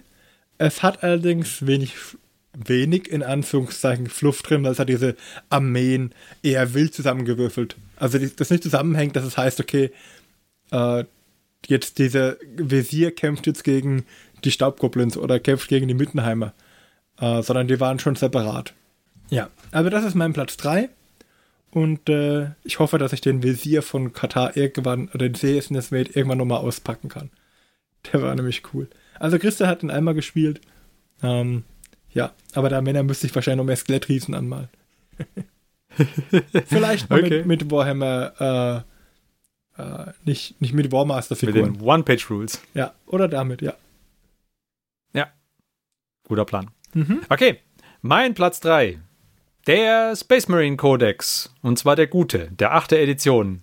Äh, achte uh. Editionskodex und zwar der erste. Das ist mein Platz 3 von den Codex-Büchern, dass das am weitesten oben steht, weil es mich am meisten abgeholt hat. Jetzt ist es natürlich sicherlich so, dass da auch wieder Nostalgie und historische Verklärung mit dabei ist. Das haben wir ja gerade eben schon hinreichend besprochen. Ähm, aber trotzdem, ich fand den 8. Editions ersten Space Marine Codex einfach gut gemacht insgesamt. Der hat einfach eine, eine, eine Fluff-Sektion gehabt, die mich gut abgeholt hat und die, und die Aufmachung hat mir gut gefallen. Besser als der von der 9. Edition, besser als der von der 8. Edition 2. Ähm, ich fand es einfach insgesamt ein sehr stimmiges Buch und es hat mir sehr gut gefallen. Wie ein Boltschuss mitten ins primäre Herz. Richtig, richtig. Bolter, ja, Johannes, Bolter Top of 3. Love. ähm, Platz 3 ist bei mir Codex Chaos Knights 8. Edition. Ah. Codex Chaos. Genau. Jetzt zwar kein äh, super ausführlicher Codex, aber ein, ja, okay, würde ich sagen, Codex. Und was ich halt cool finde in dem äh, ist, dass du für die ganzen Households hast du immer so eine Doppelseite mehr oder weniger. Und du hast immer so drei Knights, also ich glaube, es sind immer drei Knights mit Detailshots quasi. Also es ist Artwork, also nicht wirklich Shots, aber mit Details von den äh, Schulterpolstern und so, mit, äh, mit den Color Schemes von den Häusern und der Ikonografie und so, was halt auch relativ cool ist, um so ein bisschen da sich dann auch inspirieren zu lassen, vielleicht, wenn man selber so einen Knight bauen möchte. Mhm. Genau, und dann hat man noch eine Liste von den Dreadblades, also den Freeblades der Chaos Knights, mehr oder weniger. Und Fluff und so. Ja, also in sich sehr solide. Dafür, dass die, die Fraktion ja relativ klein ist von zumindest der unterschiedlichen Einheitenvielfalt, die sie jetzt, sage ich mal, auch bietet. Mhm. Manche Leute sagen ja, es gibt gar keine Chaos Knights. naja, gibt's aber nicht. Okay, so, Platz Nummer zwei, Martin. Platz Nummer zwei habe ich in der Hand. Es ist der Sturm des Chaos für Warhammer 6. Edition. Und warum ist das Platz Nummer zwei? Weil er einfach gut ist. Er macht alles richtig. Ähm, Sturm des Chaos 6. Edition war eine Erweiterung zur 6. Edition und äh, man hat halt damit ähm, die Kampagne zum Sturm des Chaos spielen können, auf Deutsch die Chaos-Invasion äh, äh, in die, vom, vom, vom, vom Auge des Chaos aus, aus dem Norden heraus in die, in, nach Süden. Und man hat praktisch drei Fraktionen, die es abwehren. Das sind die Zwerge, die Menschen in Mittenheim und äh, ich glaube, wer war noch dabei? Ähm, Mittenland und Zwerge und so. Äh, ja, auf jeden Fall. Gegen, Gegenfraktionen waren die Orks. Ah ja, Moment, es waren drei Fraktionen, die sich gegenseitig gekloppt haben. Zwerge und Menschen. Orks als zweite Fraktion und die Chaos als dritte. Also die Orks sind nur zum Spaß dabei. Ähm, ja, klar. klar. Aber ähm, im, im, auf dem Cover ist auch abgebildet, also, also der ähm, sind sie dann äh, die Menschen gegen Mittenheim, gegen, die, gegen Achaon. Ähm, und da wurde der Achaon noch eingeführt und dann gibt es da ein bisschen Seiten über den Kreuzzug, wie der abläuft, welche Städte er eingenommen hat, bevor er auf Mittenheim traf, wie, wer seine Helden waren, ähm, wer die Schwerter des Chaos sind, glaube ich, ist auch drin. Ähm, äh, es ist halt ein bisschen, erstmal fängt es mit mit, mit schönen Artworks an, zeigt ein bisschen nicht nur so eine blanke Chronik auf, sondern auch diese schönen Karten. Ich mag einfach Karten auch gerne. Ähm, und äh, hat dann aber auch Sonderregeln drin, die man mit der sechsten Edition prima benutzen konnte, wie zum Beispiel den Todbringer. Also das war so eine Kanone für die, ähm, für die Chaoskrieger und es gab damals keine Chaoszwerge, aber mit, bei dem Todbringer waren drei Chaoszwerge als Satzung dabei. Und damit konnte man halt auch mal Chaoszwerge spielen. Und der Todbringer hatte so lustige Regeln wie, okay, der muss halt gab es so Artilleriewürfel und da gab es eine Fehlfunktion-Symbol. Und wenn der Fehlfunktion hatte, dann, dann hast du halt gewürfelt, was passiert. Und dann konnte er sich zum Beispiel äh, losreißen von seinen Ketten. Ja, das heißt, der war angekettet, auch am Modell war er angekettet, und der hat er sich losgerissen und griff alles in der Nähe an. Und da er eine Artillerie war, war er halt meistens hinter den eigenen Reihen. Das war sehr lustig. Und oder aber er konnte äh, einen Chaoszwerg verschlucken. Weil der wurde im Neues geladen mit den Seelen der Gefangenen, also mit den, mit den Leuten. Und dann hat er einfach die Besatzung gefressen mit der Zeit. Und irgendwann war er außer Kontrolle und ist losgerampelt und dann war er halt ein Nahkampfmonster. Es war einfach eine lustige Einheit. Aber auch, äh, dann sind so, so die ganzen, die Statuswerte sind natürlich drin und die Modelle sind ein bisschen vorgestellt, die man da nutzen kann. Ähm, ist einfach schön, ja. Einfach schön gemacht, mit, mit schönen Karten drin, auch weiter hinten. Äh, Boris Wüterich, Kurve zum Mittelland. Über die Übersetzung kann man sich heute noch ein bisschen, äh, ja, kann man sich fragen, ob das cool ist. Dann Walten, der Auserwählte des Sigmas, war dabei. Ah, es waren einfach ähm, coole Figuren. Dann hat man, ähm, wie man Mittenheimer bemalt, das Bemalanleitung. Dann äh, Grimgorgs harte Horde ja, vorgestellt. Und äh, dann waren auch so kleine Sachen dabei wie, bau dir ein Götzenbild des Gorg. Dann haben sie tatsächlich in drei Schritten erklärt, wie man so ein Götzenbild des Gorgs baut.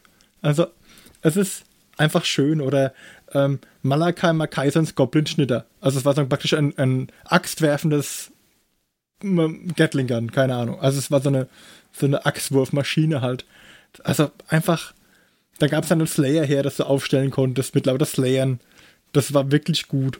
Ich habe jetzt noch Modelle für das Slayer her daheim. Die werde ich irgendwann auf, aufstellen. Ja. Da kommt man sogar die Söldner einstellen, die, die Long Drong Slayer Piraten. Also dieses Heft hatte alles und war eine super Erweiterung, weil es halt auch Szenarien waren drin. Es hat alles geboten, ähm, um deine Einheiten nutzen zu können und die bestehenden Modelle auch zu nutzen. Also man musste nicht irgendwie, okay, jetzt muss ich eine neue Armee kaufen, sondern es hat einfach extra Content geboten, obendrauf zu bestehenden Armeen. Und das fand ich einfach so faszinierend, dass du sagst, okay, ich habe eine imperiale Armee und ähm, davon habe ich keine Ahnung, zigtausende Modelle, aber jetzt äh, kann ich sie auch als, als Mittenheimer spielen. Oder ich habe die Orks und mache jetzt Grimgorks harte Horde. Oder ich spiele das einfach nach. Oder ich mache Achaon und seine Ritter. Ähm, man konnte halt mit dem Buch, glaube ich, viel anfangen, ohne dass man irgendwas anderes invalidiert hat. Ohne dass man dadurch irgendwas aus, abgewertet hat, weil die Sachen, die drin waren, also so ein Slayer her aufzustellen, war cool. Also es, weil sowas konnte man bisher nur als einzelne Einheit spielen, aber nicht als äh, also dass du so einen Slayer hattest, aber nicht, dass du das als, eigen, als eigenständige Armee spielen konntest. Und das war das Coole dran. Ähm, und ich meine, wie genial ist das denn, wenn sie dann sagen, okay, jetzt verkaufen wir noch mehr Slayer, weil du die jetzt als Armee spielen kannst. Also damals musstest du die ja, glaube ich, noch im Blister kaufen. Also drei Mann pro Blister oder so. Ich weiß nicht, ob es da den Zehnerpack gab. Das, da bin ich jetzt unschlüssig, dass, ob ich da die Erinnerung drückt, aber ähm, es war einfach super, um, um auch Sachen zu verkaufen.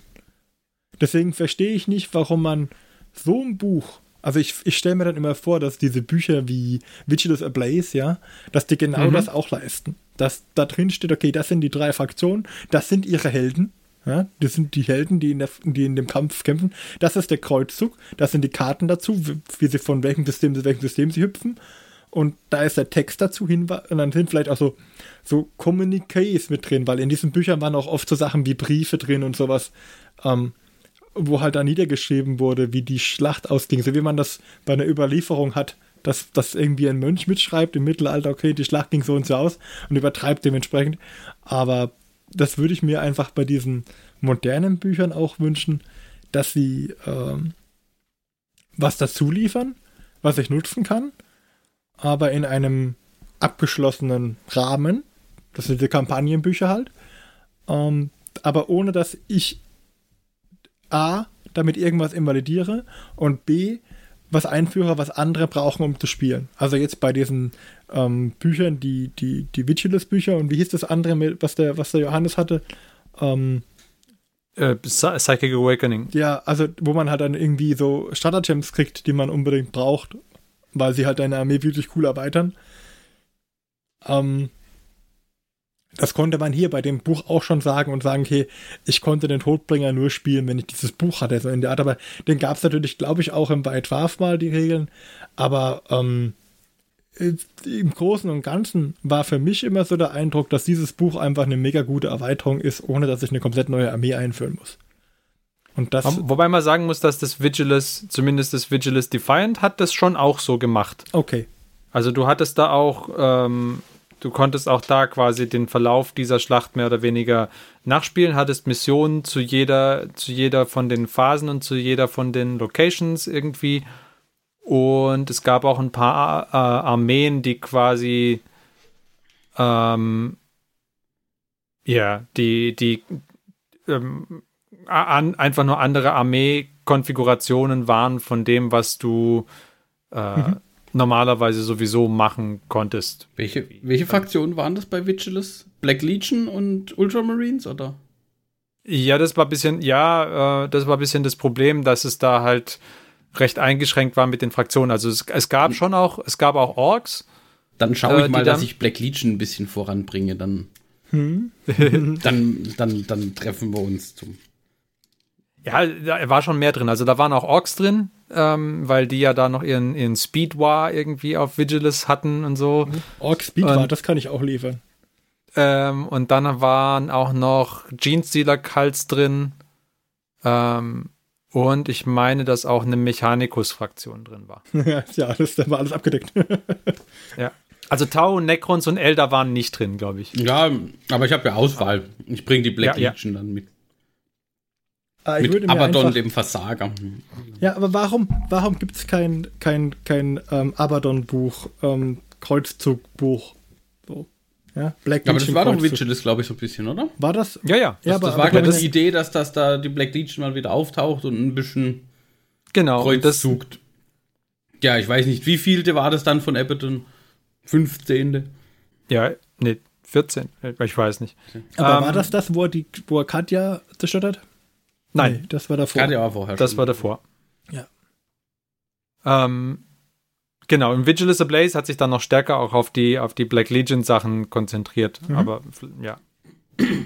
ja. Also das, das, die Vigilus Bücher waren das schon ein bisschen, aber ich schätze, dass das, was du meinst, wahrscheinlich schon noch mit bisschen mehr Liebe zum Detail bei, den, bei, den, ja. bei der Fluff-Sektion gemacht war. Also ich glaube schon, dass die ähm, vor allem mit diesen kleinen Kommuniqués und sowas, was, was du da vielleicht irgendwie noch drin hast und so, das glaub, also das ist schon noch mal eine Stufe mehr, denke ich, was da geboten ja. war. Also kle klein ist gut, wird mal eine ganz, ganze Seite mal, wird mal gerne über den Fall von einer Stadt geschrieben, wie hat einer berichtet, wie die Stadt fällt.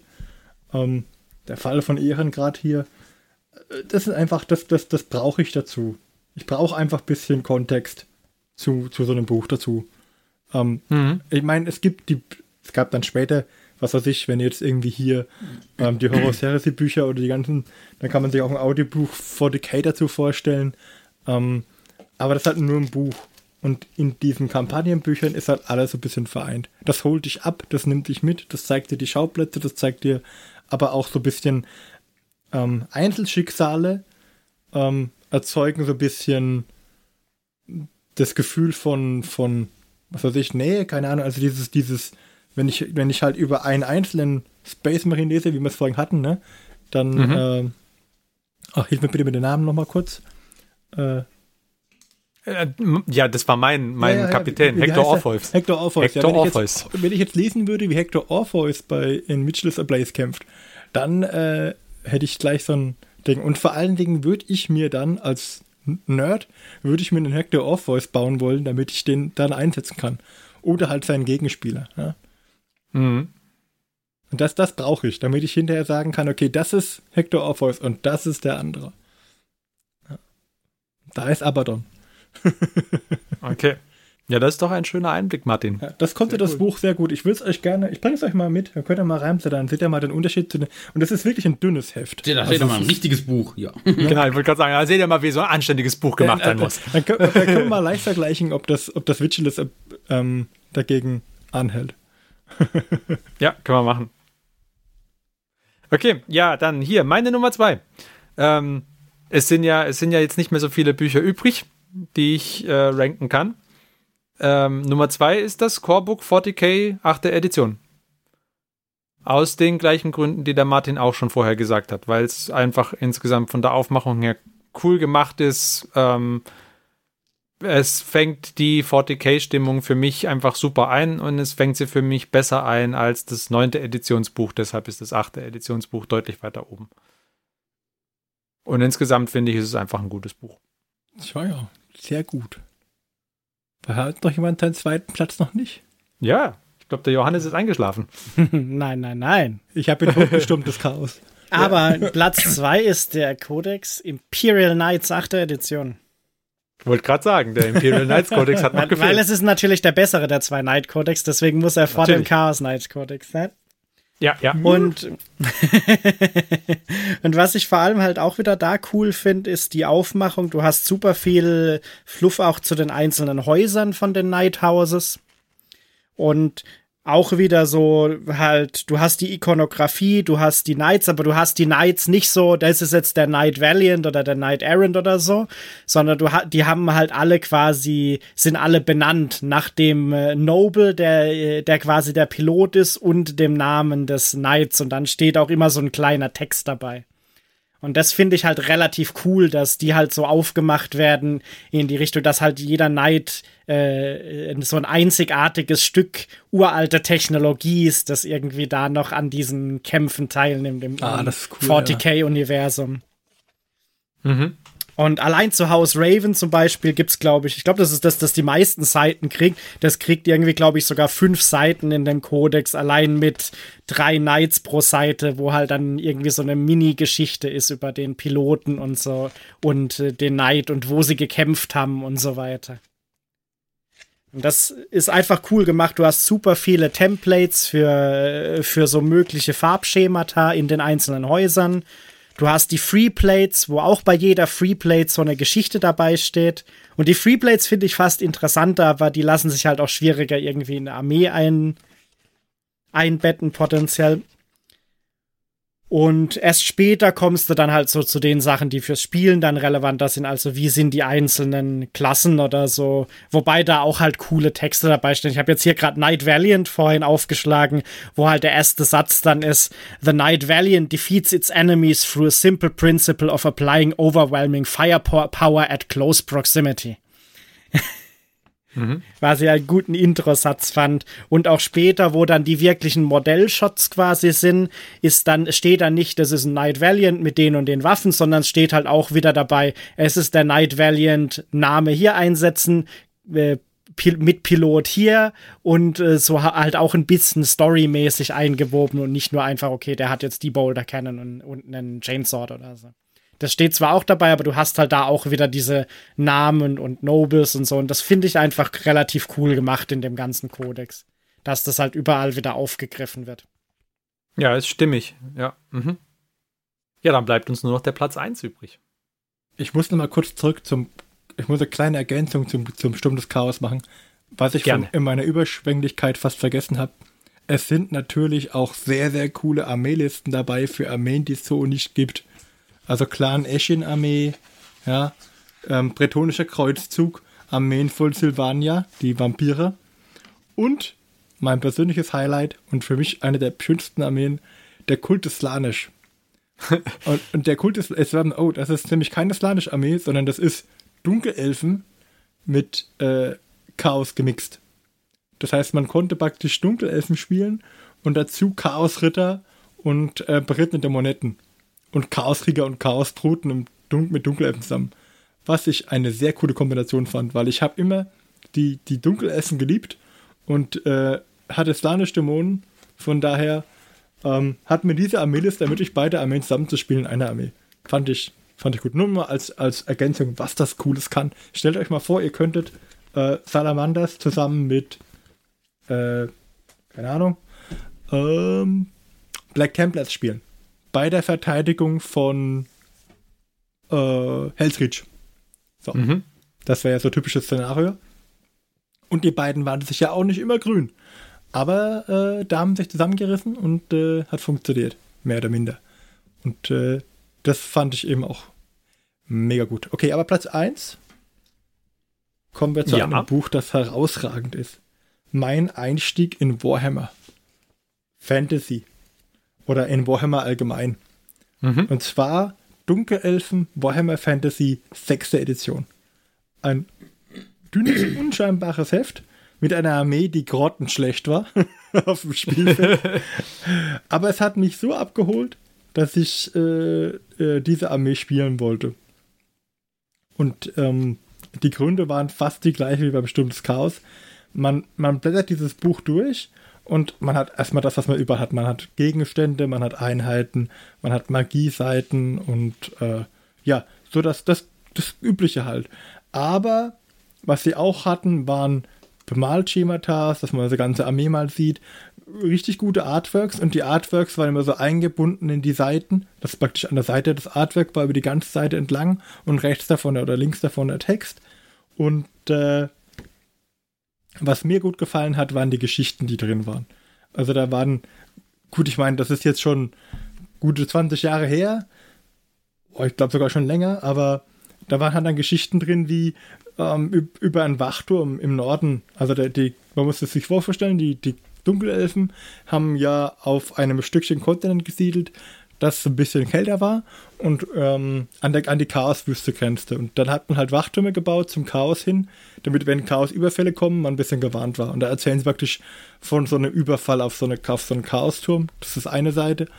Oder aber so ein Schlachtbericht von einem Dunkelelfen, wo halt äh, Dunkelelfen-Echsenreiter gegen bretonische Kavallerie stehen. Und normalerweise wären die auf dem offenen Feld unterlegen. Also macht er den äh, Longshank-Move und schickt die Iren vor. Man, er tut nämlich die äh, Sklaven vorschicken und dann erschießt er die Sklaven. Dadurch wird dem Bretonen das offene Feld verwehrt und er ist mit seinen Echsenreitern im Vorteil.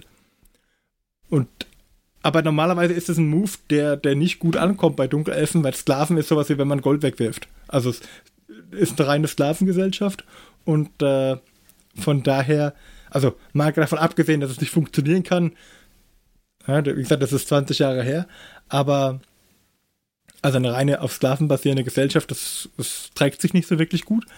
Auf jeden Fall äh, worauf ich hinaus wollte, war. oh Gott, ich kurz Luft holen. Mal kurz Luft holen. Er, er, er, schießt die Sklaven, weil er dann sagt: Okay, wenn ich jetzt die Bretonen besiege, habe ich genügend Sklaven auszunehmen, damit ich beim Balancing im Plus rauskomme.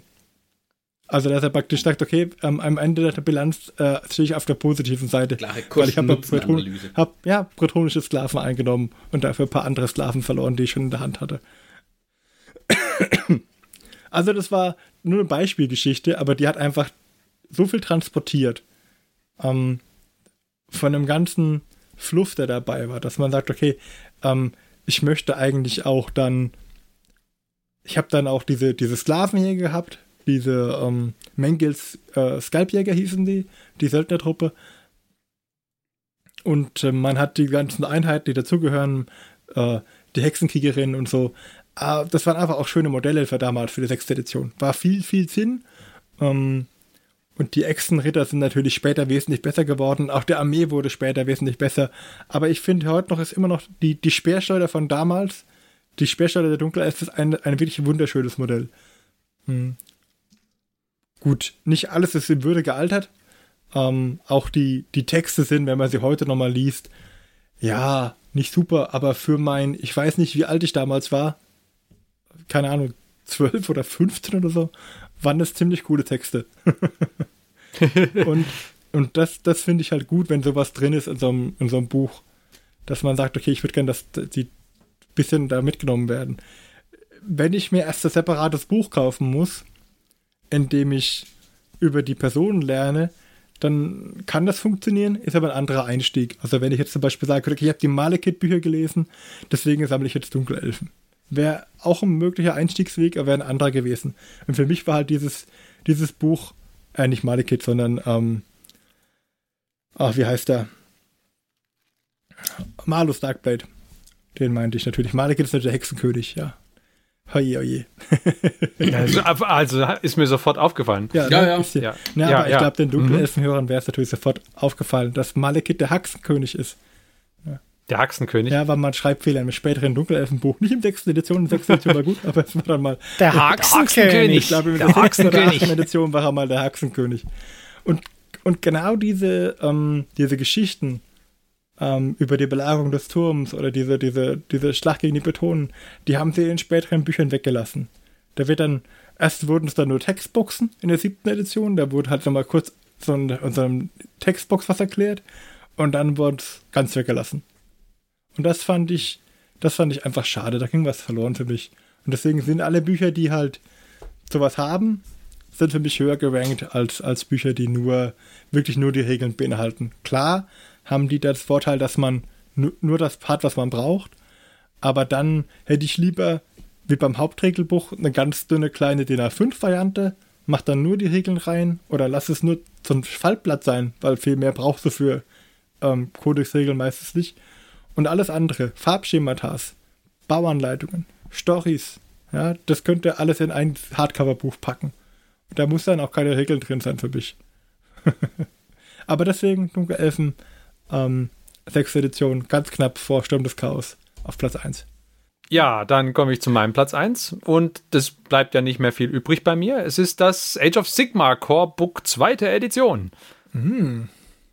Weil es ein hervorragendes Buch ist, finde ich. Die Artworks drin sind super der, die Aufmachung und insgesamt, wie es dich durch die Age of Sigma Geschichte durchführt und die, der, die Fluffteile sind super. Ähm, ich, ich mag's. Die Fotos sind natürlich auch toll. Ich mag's sehr gerne. Also ich mag's lieber als das 40k äh, ähm, Grundbuch sogar noch. Deswegen ist es auf Platz 1. Ich glaube, nachdem ich lang genug davon geschwärmt habe, hat auch Mark sich's irgendwann eingekauft und hat auch gesagt, das ist ein sehr cooles Buch insgesamt. Es gefällt mir auch besser als das äh, 40k Regelbuch tatsächlich. Ja. Können es jetzt nicht irgendwie an, an, an Spezifika festmachen, aber so ein einfach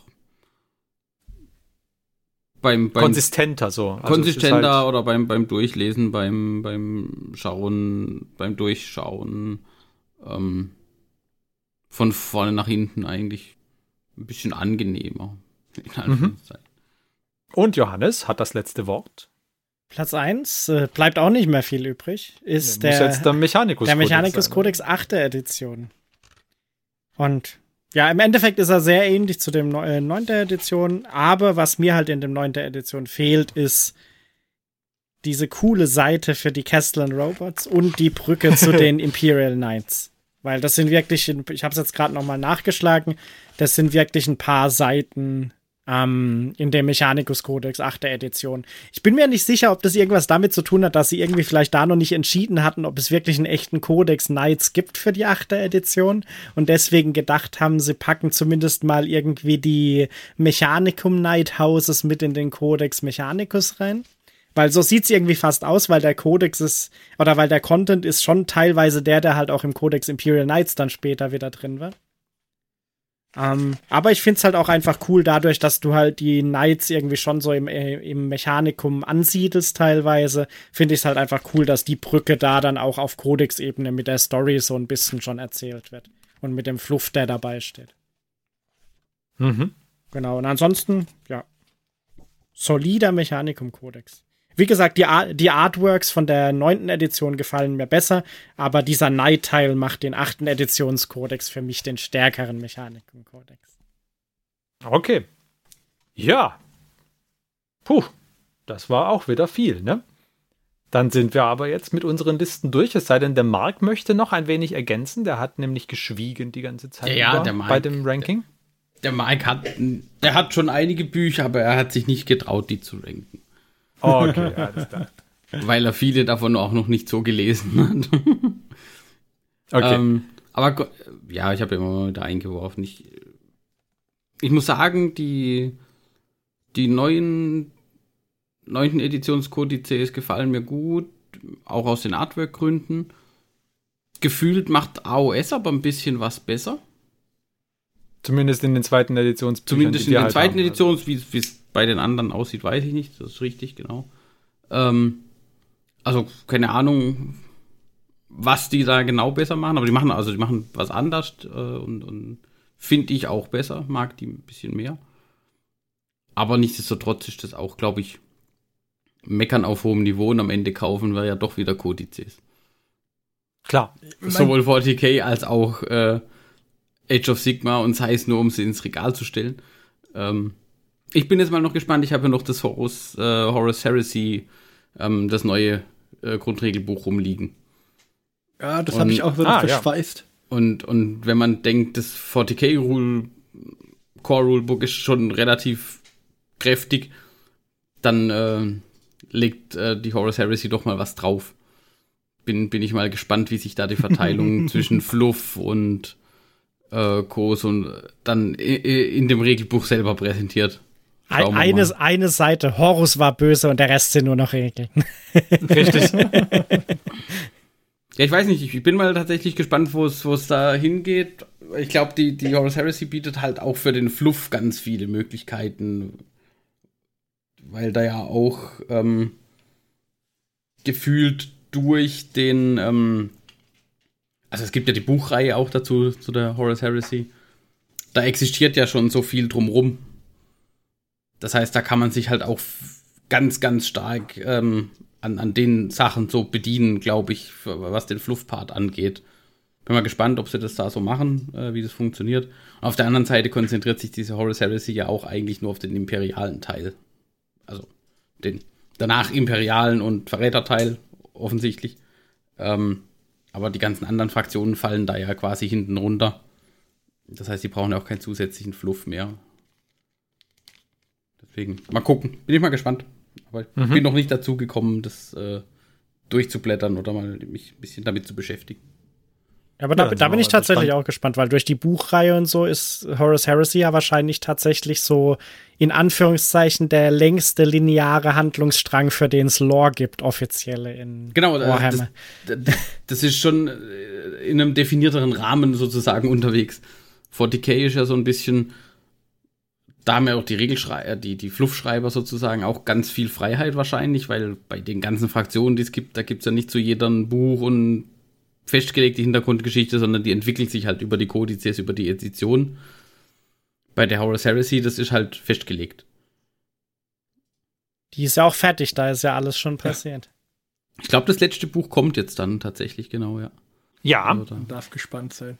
Man darf gespannt sein. Ja, sehr schön. Aber dann habt ihr, könnt ihr euch ja jetzt, liebe Hörer, auch noch mal ein bisschen ein Bild machen was wir zum Beispiel jetzt, oder vielleicht haben wir euch selber zum, zum Nachdenken angeregt, was ihr an einem, an einem Spielbuch quasi schätzt. Also was, wie, wie möchtet ihr gerne, dass ein Regelbuch oder ein, ein Kodexbuch oder was auch immer ähm, gestaltet ist? Was schätzt ihr dran und was mögt ihr nicht? Wir haben ja recht unterschiedliche Konzepte gehabt. Also zum einen das Killteam-Buch, das wir nicht schlecht fanden, weil es halt ein klares Ziel hat und weil es ein schönes, komplettes Buch ist, das zwei Spielern das Killteam-Spielen ermöglicht und die Fraktionsregeln sind gleich mit drin. Und dem entgegengesetzt ja dann die, die Bücher, in denen massenweise Fluff drin ist, auch noch nebenher und so weiter. Also es sind ja ganz unterschiedliche Konzepte. Trotzdem fanden wir sie beide eigentlich gut. Ähm, es ist relativ interessant und ja, Jetzt könnt ihr euch vielleicht mal überlegen, was ihr, wie, was ihr gut findet, was schätzt ihr an einem Buch, wie findet ihr, dass es aufgemacht sein soll. Und dann gucken wir mal, ob wir uns vielleicht nächstes Mal noch ein wenig drüber unterhalten, insgesamt so, was wir, wie wir, wie wir das, wie wir das äh, sehen, was in einem Buch, was in einem Buch rein soll und was nicht soll. Wir haben ja auch schon häufig drüber geredet gehabt. Ähm, dass wir, dass wir die Regeln gerne, äh, dass wir es gut finden, wenn die Regeln vielleicht per App veröffentlicht werden. Das wird, da, da habe ich mir auch noch mal Gedanken drüber gemacht, ob das tatsächlich so gut wäre oder nicht. Hm, ich denke, da könnten wir vielleicht nächstes Mal noch ein wenig drüber reden. Und dann kündige ich aber jetzt schon etwas an. Einen habe ich noch. Aber einen hast du noch. Kündige zuerst an. nein, nein, mach du zuerst. Nein, nein, jetzt nicht mehr. Nee, okay. Nee, also pass auf. Ich habe hier noch was und zwar einen Tipp. Ich weiß nicht, mhm. ob das für alle relevant ist, aber für mich ist es ähm, mein Sieger, mein Platz 0. Mhm. Ähm, aber es läuft ein bisschen außerhalb der Reihe, weil es ist kein echtes Warhammer-Buch. Jetzt kommt's. Und, und zwar sammle ich so ein bisschen Artbooks für Computerspielen, ah, wenn sie ja. gut sind. Mhm. Und eins, das wirklich, also beim, ich, es teilt so ein bisschen Platz in einem Skyrim Artbook, aber es ist das beste ähm, Warhammer Artbook definitiv, das es gibt. Es ist das Warhammer Online The Art of Warhammer Online Artbook. Und das mhm. ist ein dicker Schmöker mit Artworks Zwergen, Menschen, Hochelfen, Dunkelelfen, Orks, Chaos. Und ähm, was dieses Buch so außergewöhnlich macht, ist, dass es zum Beispiel Einheiten vorstellt oder dann sagt es zum Beispiel, okay, das ist ein Goblin-Bogenschütze und das sind drei Bögen, wie die aussehen. Also drei unterschiedliche Bögen. Oder das ist ein zwergischer, zwergische Pistole, Muskete und das sind drei Varianten dabei. Oder Ähm, so sieht ein zwergischer Tempel aus, ein Schmiedetempel oder ein zwergisches Schiff oder, oder, oder äh, einfach Architektur ähm, und, und Landschaftsvorschläge und Vorschläge für hochelfische Klingen, für vier verschiedene Klingen abgebildet, fünf Schilde für Hochelfen ähm, abgebildet, wie die aussehen könnten. Nicht nur die, die, die Farbschemata, sondern auch welche unterschiedlichen Varianten gibt es von der Form der Klinge und die sehen alle hochelfisch aus, aber trotzdem eklatante Unterschiede. Und auch Landschaftsbilder. Also, wenn man Gelände bauen möchte, ist es ähm, mega gut, sich da Inspiration zu holen. Ähm, ich habe so gerne diese, diese hochelfischen Obelisken gesehen und die Türme würde ich gerne nachbauen. Oder was ich gemacht habe, ist, es gibt ein Artwork in diesem Buch von einem Dunkelelfenboot. Das habe ich nachgebaut. Da habe ich eine Trireme genommen und habe einfach Drachenflügel als, als dreieckiges Segel draufgesetzt. Und äh, das, dieses Buch als Inspiration herzunehmen, ist, ist äh, ich habe es nicht oft in der Hand, aber immer wenn ich Gelände baue, habe ich es in der Hand. Oder wenn ich mir mal eine neue Armee anfange, nehme ich es mal in die Hand und gucke mal, okay, äh, was gibt's denn so? Das ist äh, schon sehr hilfreich, finde ich. Und ich finde es ein sehr gutes Buch. Hardcover gebunden natürlich. Enthält aber eigentlich außer dem Vorwort keinen Text. Also, außer ein paar Worte einzeln zwischendrin ist es ohne Text, aber es hat halt extrem viele Bilder und coole Artworks. Und wenn man auf coole Artworks steht, ist das eine Empfehlung. Das Art of Warhammer Online kriegt man bestimmt noch irgendwo. Das, das Spiel gibt es schon lange nicht mehr, ist da eingestellt. War mal so ein Online-Spiel. Aber, ähm, also ich glaube, es ist eingestellt. Ähm, das Buch ist, ist definitiv äh, sein Geld wert. Mhm. Das muss ich mir definitiv bei dir mal angucken, wenn es sich ergibt. Ja. Weil so Artbooks, so Artbooks liebe ich. Ja, also es ist wirklich unter den Artbooks, die ich habe, ist es äh, eines der besser, besten. Okay. Sehr schön. Okay, dann aber jetzt meine Ankündigung. Ähm, genau, also, wer nächste, naja, nicht nächste Woche, in 14 Tagen sind wir wieder da und dann gucken wir mal, über was wir uns da genau unterhalten. Vielleicht machen wir nochmal eine kleine Runde und runden unsere Top 10 Listen und unsere ganzen was mögen wir, was mögen wir nicht, äh, Folgen, die wir so über das, äh, über die letzten Monate verteilt immer mal wieder hatten. Vielleicht runden wir die nochmal mit so einer abschließenden Resümee-Folge ab. Und nachdem wir das getan haben, oder was auch immer anderes wir nächste Woche noch äh, in 14 Tagen noch machen wollen, ähm, machen wir eine Winterpause. Das kündige ich jetzt schon mal an. Und zwar werden wir dann, das wird äh, unsere letzte Folge für dieses Jahr sein. Wir kehren dann im Januar wieder zurück. Ähm, wahrscheinlich als erstes mal mit dem äh, Jahresrückblick auf dieses Jahr. Genau. Aber den Jahresrückblick, den lassen wir uns nicht entgehen. Nee, den werden wir machen. Aber erst im Januar nächstes Jahr, denke ich. Genau. Weil wir, genau. wir wissen alle, Hobbyisten sind wechselwarme Tiere. Das heißt, wir Richtig. verfallen jetzt am Maltisch in eine Winterstarre, wenn es draußen kälter wird. Genau. Ja, ich hoffe nicht in die Starre. Ich will ein bisschen malen, wenn es kälter wird. ja. aber, aber es war heute echt heiß draußen. Ja, heute war, heute war gut. Ja, verrückt. Genau. Also, ähm, das heißt, in 14 Tagen hören wir uns, wenn ihr möchtet, wieder mit der für dieses Jahr von uns letzte Folge.